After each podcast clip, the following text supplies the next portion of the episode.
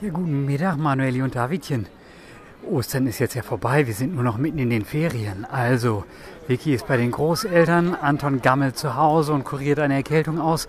Und ich laufe durch die völlig überfüllte Stadt und habe meine Maske, meine eigentlich meine FFP2-Maske habe ich vergessen. Jetzt habe ich so eine medizinische OP-Maske. Na, möge, äh, möge das reichen. Ich habe seit gestern, nebenher läuft gerade die wunderbare Unterhaltung über Teddy Tecklewan mit euch. Ich habe seit gestern, glaube ich, oder vorgestern es endlich geschafft, die Spracheingabe auf meinem Handy so einzustellen, dass sie funktioniert. Ich kann den Podcast beenden. Jetzt kann ich euch alles schreiben.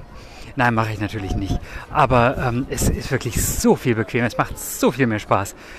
Ach, ist das herrlich. Das wollte ich euch nur wissen lassen. Dieser kleine Gruß aus dem langsam wieder aufkeimenden Alltag. Heute Abend allerdings gehen wir noch ins Kino und schauen uns Belfast an mit Anton zusammen.